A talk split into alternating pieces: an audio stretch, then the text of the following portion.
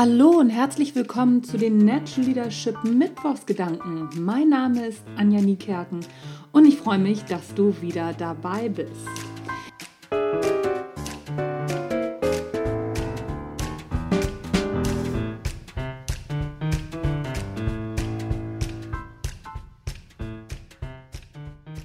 Ich habe beim vorletzten Mal oder irgendwie sowas über das Thema gesprochen und auch geschrieben im Blogartikel, dass die To-Do-Listenschreiber besser schlafen, dass man sich tatsächlich die Gedanken aus dem Kopf rausschreiben kann, dass dazu Studien existieren.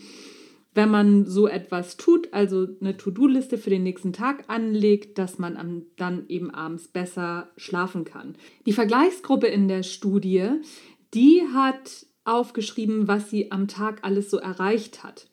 So, und die haben eben nicht so gut geschlafen wie die To-Do-Listenschreiber.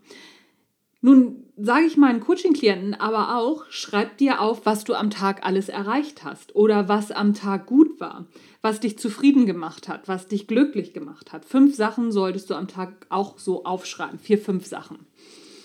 Jetzt ist die Frage, was schreibe ich denn nun auf? Schreibe ich auf, was ich am nächsten Tag zu tun habe oder schreibe ich auf, was heute toll war? Die Antwort ist, das kommt darauf an. Das kommt auf dein Ziel an. Wenn du im Stress bist und nicht so gut schlafen kannst deswegen, dann schreibst du natürlich deine To-Dos auf. Wenn du aber gerade so ein bisschen unzufrieden bist und denkst so, ach Mensch, das Leben ist so fade und so dröge und es ist alles gar nicht so toll oder ich kriege gar nichts richtig auf die Kette, dann schreibst du auf, was du am Tag erreicht hast. So einfach ist das. Vielleicht schreibst du auch beides auf und du musst es auch nicht immer machen. Bei mir ist es zum Beispiel so, dass ich immer mal wieder aufschreibe, was ich am Tag alles geschafft habe. Und zwar immer genau dann, wenn ich das Gefühl habe, heute habe ich wieder gar nichts geschafft. Und meistens ist es so, wenn ich dann auf diese Liste gucke, denke ich so, hui, ich war doch äh, ganz schön produktiv heute. Und klar, wenn ich im Stress bin, schreibe ich To-Do-Listen.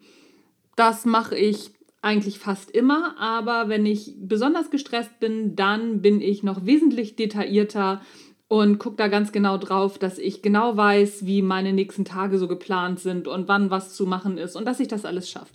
Und das hilft mir dabei, besser zu schlafen. Übrigens klappt das auch mit Finanzen. Ich weiß zum Beispiel ganz genau, wie mein Cashflow im nächsten halben Jahr bzw. Jahr ist. Also, wenn du dir Sorgen um Geld machst, dann musst du dir auch einfach mal Gedanken über deinen Cashflow machen und den auch minutiös aufschreiben. Wenn du genau weißt, wann du welche Ausgaben hast, dann schläfst du natürlich auch besser.